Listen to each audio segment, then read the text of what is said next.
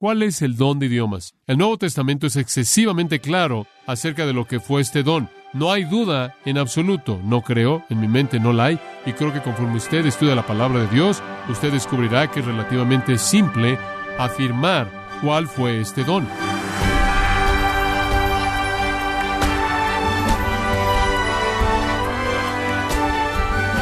Le damos la bienvenida a su programa Gracias a vosotros con el pastor John MacArthur. Nuestra cultura está enamorada del concepto de amor. Durante el día de San Valentín, sin duda, vemos tiendas de flores, restaurantes y otras empresas que transmiten el mensaje de que el verdadero amor es comprarle a su ser querido cualquier producto que están vendiendo. Pero, ¿es ese el verdadero amor? ¿Algo que usted puede comprar? ¿Una sensación que tiene cuando cierta persona está cerca o es algo completamente diferente. La visión popular del amor es radicalmente diferente del amor al que Dios lo llama.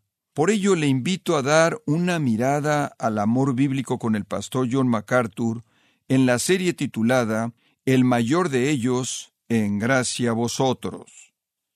Este capítulo 13, sin que yo realmente necesite decirle algo, es uno que usted reconoce y probablemente si usted es cristiano y lo ha sido por algún tiempo, usted tiene mucho afecto por este capítulo y un gran amor por este capítulo debido al impacto tremendo que tiene en lo más grande en el mundo, el cual es el tema del amor. Algunas personas han dicho que esto tiene que ser lo más grande lo más fuerte lo más profundo que el apóstol Pablo jamás escribió.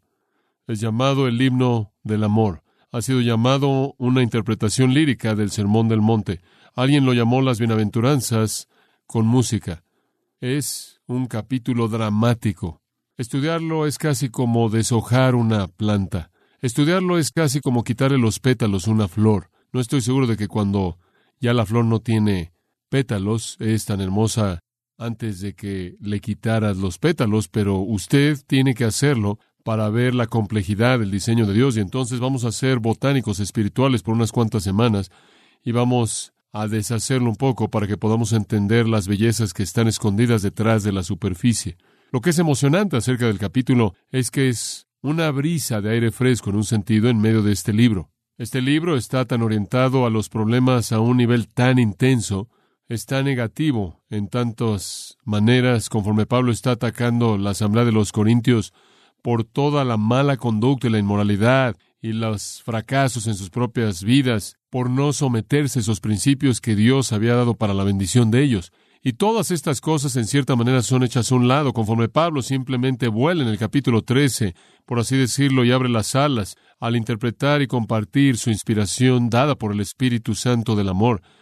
Puedo imaginarme al amanuense o el secretario de Pablo que estaba escribiendo su dictado y debió haber parpadeado dos veces y haber visto el rostro de Pablo conforme él comenzó a dictar el capítulo 13 debido a su cambio dramático.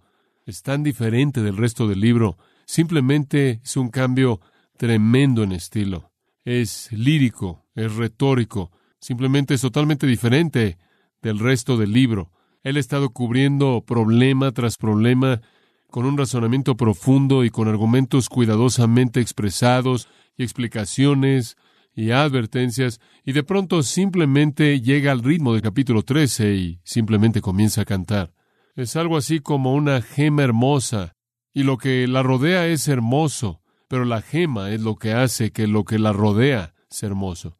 Y así es con el capítulo 13 de Corintios, siendo la gema del contexto de la carta entera. Pero quiero añadir esto, que aunque este capítulo en particular ha sido tratado con un sentido de naturaleza única y de manera apropiada. Y aunque ha sido sacado y aislado tantas veces, y se ha predicado del mismo como si fuera una entidad en sí misma, que descendió del cielo sin alguna conexión con nada que lo rodea, el poder real del capítulo se encuentra cuando usted estudia el capítulo en su contexto. Este capítulo no podría ser que significara tanto para usted como significa si lo sacara y simplemente lo enseñara.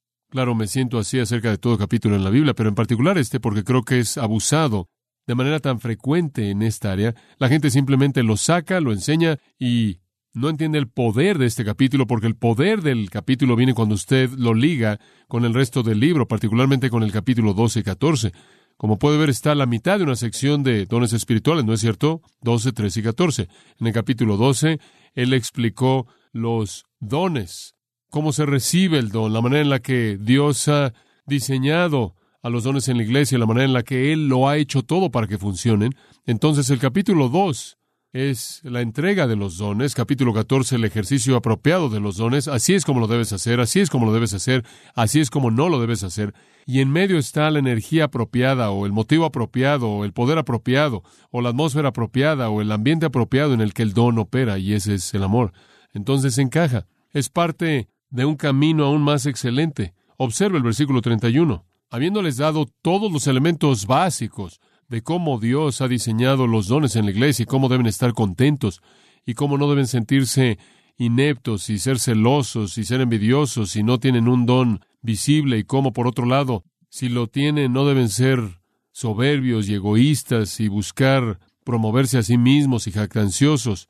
Y él dice, en lugar de aceptar lo que Dios les ha dado, están codiciando los dones visibles. Ese es la expresión en el griego, es un indicativo, no un imperativo. Ustedes están continuando a anhelar los dones más visibles. Mas yo os muestro que un camino aún más excelente. En otras palabras, un camino aún más excelente que codiciar un don visible es estar contento con el que usted tiene. Un camino aún más excelente que enseñorarse de alguien porque usted resulta tener el don de hablar o enseñar o lo que sea, o idiomas. Un camino aún más excelente que ser orgulloso y ser amoroso, y de eso habla en el 13, conforme él describe en un lenguaje hermoso el camino aún más excelente que es el amor. La iglesia corintia tenía los dones, la iglesia corintia tenía muchas cosas, tenía mucha actividad, pero sin amor no era excelente, era falsa. Y eran egoístas y estaban buscando llamar la atención a sí mismos y operando en la carne. Y entonces el capítulo 13 resume el camino más excelente. No conflicto en el cuerpo, no lucha, no buscar las cosas a nivel personal. No, la soberbia, ni siquiera la envidia, ni los celos, ninguna de esas cosas tienen un lugar, solo el amor, únicamente el amor. Ahora, realmente, conforme usted habla del amor, usted está llegando al corazón mismo de la perspectiva de Pablo de la vida espiritual, porque el amor es básico. Podríamos pasar semanas y semanas y semanas simplemente hablando de ese tema, pero lo que realmente está diciendo aquí es esto, y quiero que lo entienda porque este es el corazón de todo.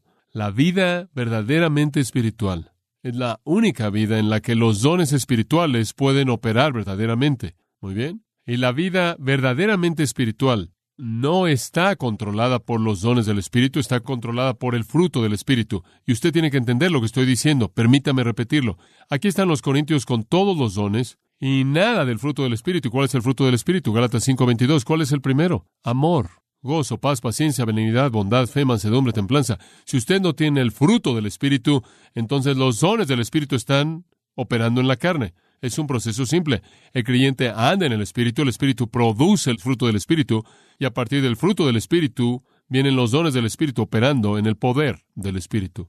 Y entonces si no tenemos el fruto del Espíritu manifiesto, si el amor no es manifiesto y quizás el amor es el fruto y el resto de esas palabras simplemente describen al amor en sus dimensiones, el amor es ciertamente el mayor, según el 13.3, en donde dice que el mayor de estos es el amor.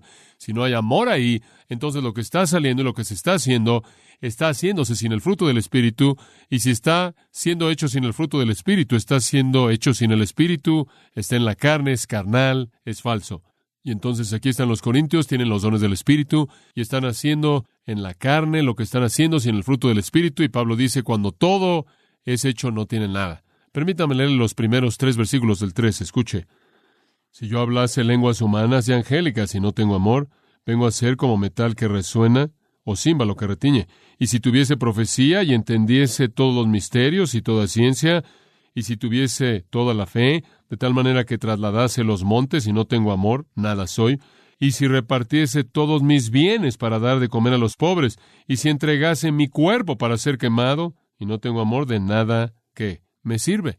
Él dice, todos los dones del Espíritu y todas las actividades no significan nada sin el fruto, el cual es amor. El amor tiene que ser la fuerza que impulsa todo, el amor tiene que ser el motivo, el amor tiene que ser todo en la vida del creyente. Como puede ver, es posible tener los dones del Espíritu. No solo es posible, realmente es verdad que tenemos los dones del Espíritu y es posible tener los dones del Espíritu sin espiritualidad. Como puede ver, tener un don espiritual no lo hace a usted espiritual. Pueden funcionar en su propia energía, en la carne, conforme usted los falsifica, o pueden funcionar en el poder del Espíritu. Y sin el fruto del Espíritu es en la carne. Entonces aquí están los Corintios. Ahí están arriba profetizando y están ahí arriba hablando en lenguajes, en idiomas y supuestamente están curando a personas y están haciendo ahí todas sus cosas. El problema es que no hay amor, lo cual significa que no hay fruto del Espíritu, lo cual significa que el Espíritu no está operando, lo cual significa que la carne está operando, lo cual significa que es falso. Es algo tremendamente importante, creo, que entendamos el día de hoy que Dios no quiere que estemos haciendo lo que queremos hacer en nuestro propio poder, y creo que sabemos eso, pero veamos cómo se desarrolla esto aquí.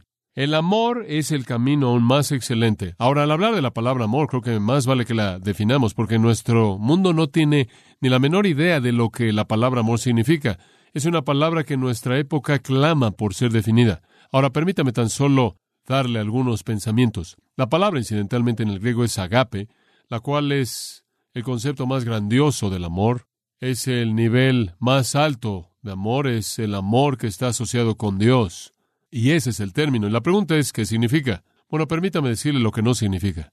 La palabra amor, como aparece en la palabra de Dios, nunca significa amor romántico sexual. Los griegos tienen una palabra para eso, pero no es esta palabra. Y la palabra que tienen para eso nunca aparece en el Nuevo Testamento. Por ejemplo, cuando dice en Efesios 5, maridos, amad a vuestras mujeres, no está hablando de romance. Sin embargo, ¿cuántos sermones ha oído usted o cuántos libros ha leído usted cuando un hombre dice, maridos, amen a sus mujeres y después da cuatro ilustraciones acerca de abrirle la puerta del auto o comprarle flores a ella, o sentir el romance de antes, y usted sabe servirle y todo eso, pero no está hablando de eso.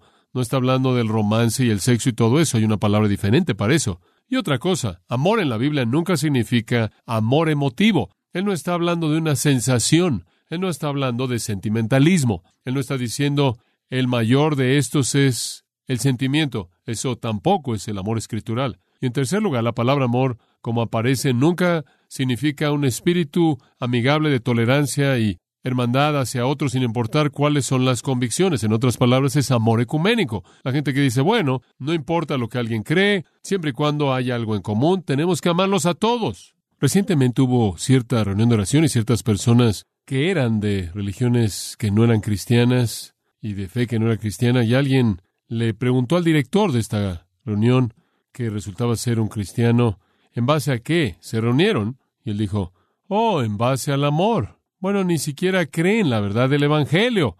No, no estamos de acuerdo en eso, pero estamos de acuerdo en la oración, todos oramos, y esa es nuestra plataforma en común. Y si no oramos a la misma persona, me imagino que está bien. Pero como puede ver usted, ese tipo de espíritu amigable, de tolerancia y hermandad, sin pensamiento, consideración o convicción alguna o doctrina, no es de lo que está hablando la Biblia. No significa compasión y desgraciadamente debido a la introducción del término en latín en ciertas versiones, terminamos con el amor como caridad. Usted tiene eso en algunas versiones. La palabra caridad traduciendo la palabra amor, pero no está hablando, como usted sabe, de darle ahí su moneda al fondo unido. Ese no es el enfoque básico del capítulo ni del término. Entonces, si no es romántico sexual o emotivo o espíritu o el espíritu amigable de la tolerancia ecuménica o la caridad, ¿qué es el amor? ¿Qué es? Bueno, le voy a mostrar lo que es bíblicamente. Abra su Biblia en Juan capítulo 3, versículo 16. Juan 3, 16. ¿Usted se acuerda de esta? Ahora observe cómo se ve esto. Ahora vea si alguna de estas definiciones encajan. Porque de tal manera amó Dios al mundo que se sintió romántico hacia el mundo. ¿Acaso él tuvo una sensación de cosquilleo ahí en su espina dorsal? ¿Que tuvo un espíritu amigable de tolerancia y hermandad sin importar lo que creyeran? ¿Que le dio al fondo unido? No. De tal manera amó Dios al mundo que qué? Que dio a su Hijo unigénito. ¿Qué es el amor? El amor es un acto de sacrificio personal. El amor no es un sentimiento. Y bíblicamente usted ve esto una y otra y otra y otra vez. El amor es un acto de sacrificio personal. No existe algo tal como el agape sin acción. No existe algo tal como el agape como un sentimiento o una emoción o una sensación. Es una acción. Y la sensación puede o no estar ahí, pero la acción está ahí. Pase al capítulo 13 de Juan, el capítulo 13, y usted va a ver lo mismo, y usted puede verlo conforme usted lo rastrea en su Biblia. Usted ve esto continuamente. Pero en Juan 13.1 Jesús se reúne con sus discípulos y él dice, Juan, dice, Jesús amó a los suyos que estaban en el mundo y los amó hasta el fin. Literalmente en el griego los amó hasta la perfección. Los amó hasta los límites del amor. Los amó hasta donde el amor podía ir. Ahora entonces, en respuesta a amar de manera total y amar de manera pura y amar hasta el límite, ¿qué es lo que va a hacer? Bueno, en el versículo 4, él se levante de la cena, hacia un lado su atuendo, tomó una toalla, se ciñó y puso agua en un contenedor y comenzó a lavar los pies de los discípulos y a limpiarlos con la toalla que él tenía. Él los amó y su amor tomó acción. ¿Qué hizo? Lavó sus pies sucios mientras que ellos se sentaron y discutieron acerca de quién era el más grande en el reino y quién iba a sentarse junto a Jesús en el milenio, y no iban a lavarse los pies unos de otros. Jesús se inclinó y lo hizo y los amó. Ahora usted vaya al versículo 34 y usted encuentra que esto realmente se presenta de manera fuerte. Y al final del mismo capítulo él dice, un nuevo mandamiento os doy, que os améis unos a otros. ¿Cómo? Como yo os he amado. Ahora, ¿los acababa de amar? A lavar sus pies. Como puede ver, es lo mismo que nos está pidiendo. El amor es un acto de sacrificio personal, es un acto de dar de manera sacrificial, es lavar pies, es entregar a tu hijo. Vaya a Juan 15, versículo 9, y usted lo vuelve a ver. Como el Padre me ha amado, así yo os he amado. Continúen en mi amor. Como el Padre me ha amado, así os he amado. ¿Cómo es que Él os había amado? Al venir al mundo y morir por ellos. Ahora versículo 10. Si guardareis mis mandamientos, entonces permaneceréis en mi amor. En otras palabras, el amor entonces hacia Dios es el acto de sacrificio personal de mi voluntad para hacer la voluntad de Él. Eso es todo. Es un acto de sacrificio personal. Vaya al versículo 13. Aquí está el ejemplo supremo Ninguno tiene mayor amor que este. En otras palabras, aquí está la más grande definición de amor jamás dada. Aquí está. ¿Quiere que alguien le dé a usted una definición del amor? Aquí está la más grande que jamás ha sido dada. Que un hombre ponga qué? Su vida por sus amigos.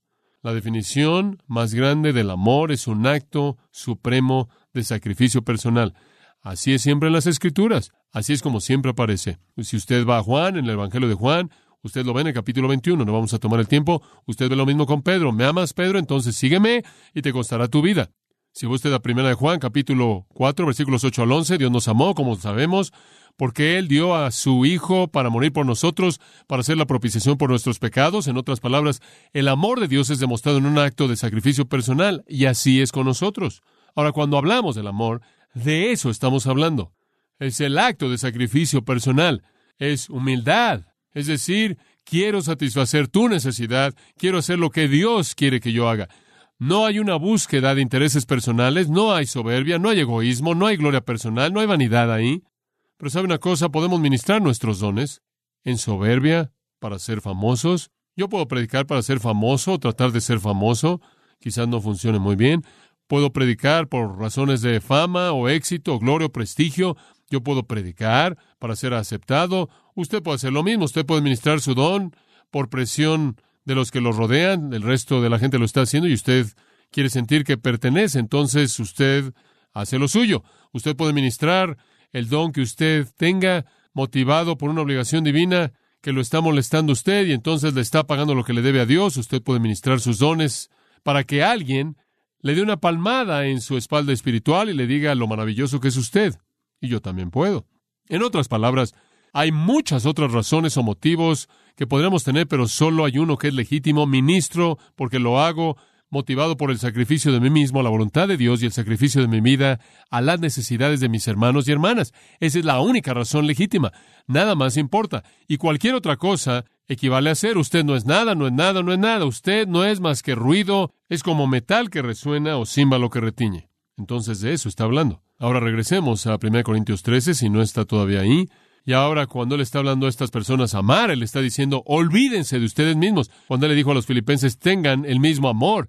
Después él lo definió como que, no mirando cada uno por lo suyo propio, sean como Cristo, quien no estimó el ser igual a Dios, sino que se despojó de ello, se volvió un hombre, se humilló a sí mismo y murió por nosotros. Eso es amor. El amor es el acto de humildad en servicio y sacrificio personal. Y hombre, esto es lo que la iglesia corintia necesitaba, créame.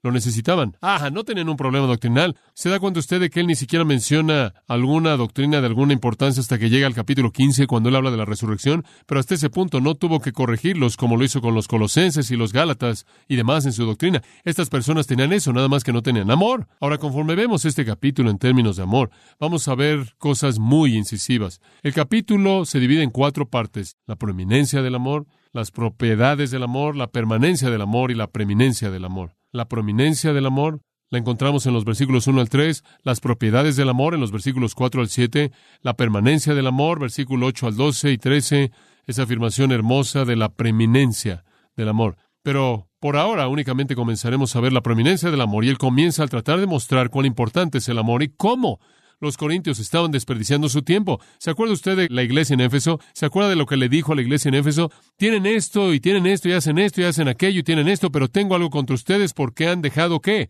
Su primer amor. Tienen toda esa actividad sin amor alguno y no equivale a nada. La iglesia en Éfeso fue quitada de la faz de la tierra, ¿no es cierto? Nunca volvió a ser reemplazada.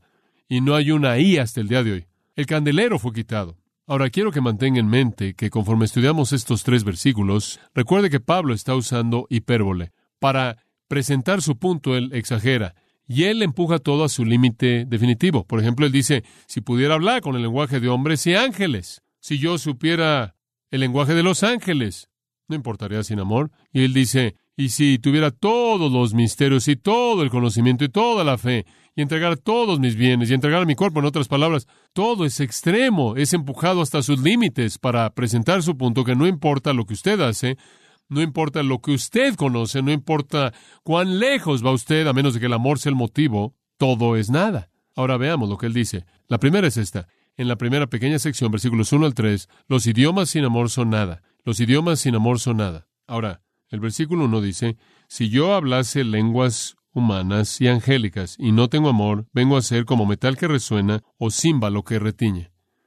Si yo hablase lenguas humanas y angélicas, Observa usted que Pablo lo presenta en primera persona y eso es algo bueno cuando usted es un maestro, de tal manera que usted se identifica como alguien quien también es un pecador, salvado por gracia y que puede caer en cualquier pecado en el que cualquier otra persona puede caer. Pablo dice, yo igual que ustedes podré hacerlo sin amor, yo podré hacerlo sin amor, yo podré usar mi don de idiomas. Incidentalmente, él tuvo ese don según el capítulo 14, versículo 18. Él dijo, yo doy gracias a Dios porque hablo con idiomas más que todos ustedes. Entonces él dijo, yo podría caer en esto.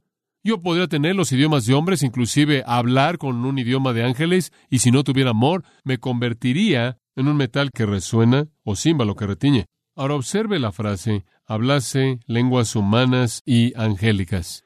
En primer lugar, me gusta traducir la palabra ahí, idiomas, no lenguas, porque eso confunde, y eso podría ser eliminado rápidamente. La palabra es la palabra para lenguajes, idiomas, y entonces lo traducimos así, el don de idiomas. Ahora, él dice, con los idiomas de hombres y de ángeles. Simplemente veamos esta idea de los idiomas de hombres. ¿Qué significa hablar con los idiomas de los hombres? ¿Cuál es el don de idiomas? El Nuevo Testamento es excesivamente claro acerca de lo que fue este don. No hay duda en absoluto. No creo, en mi mente no la hay. Y creo que conforme usted estudia la palabra de Dios, usted descubrirá que es relativamente simple afirmar cuál fue este don. No es tan difícil. Permítame leerlo a su primera aparición en Hechos capítulo 2 y ver lo que es y obtener una definición básica. Hechos capítulo 2. Ahora en el versículo 1 de Hechos 2 encontramos el gran día de Pentecostés que había llegado, un gran periodo de tiempo, siguiendo a la Pascua, un tiempo de fiesta, un tiempo cuando Jerusalén estaba llena de gente que había venido en un peregrinaje a los festivales. Cuando llegó el día de Pentecostés, Estaban todos unánimes juntos. Los ciento veinte estaban congregados esperando la promesa del Padre, quien es el Espíritu Santo, para que viniera. La iglesia estaba por nacer y usted sabe lo que sucedió. Y de repente vino del cielo un estruendo como de un viento recio que soplaba, el cual llenó toda la casa donde estaban sentados, y se les aparecieron lenguas repartidas como fuego, alguna especie de cosa que se apareció en la parte de arriba, asentándose sobre cada uno de ellos, se veía como una lengua de fuego, no fuego en sí, sino parecía como fuego, en semejanza a fuego, y fueron todos llenos del Espíritu Santo y comenzaron a hablar en otras lenguas según el Espíritu les daba que hablasen. Aquí el Espíritu Santo desciende, el Espíritu Santo bautiza a los creyentes en el cuerpo, el Espíritu Santo se mueve en las vidas de los creyentes, el Espíritu Santo llena a los creyentes y para dar evidencia de eso hubo un milagro maravilloso que se llevó a cabo conforme comenzaron a hablar en idiomas, bajo la capacidad del Espíritu Santo. Ahora, otros idiomas, la palabra lenguas aquí es glosa, es la palabra para idioma, es la palabra griega normal, normativa para idioma. Hablaron otros idiomas.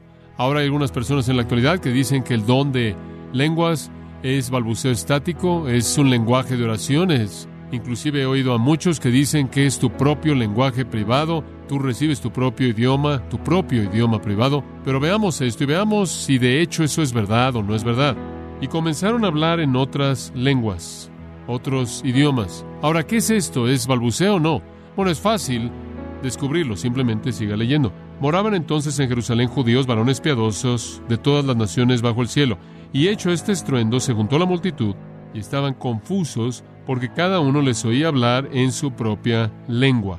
No hay duda al respecto de que son idiomas. Eso tiene que ser. Todo mundo oyó en su propio idioma.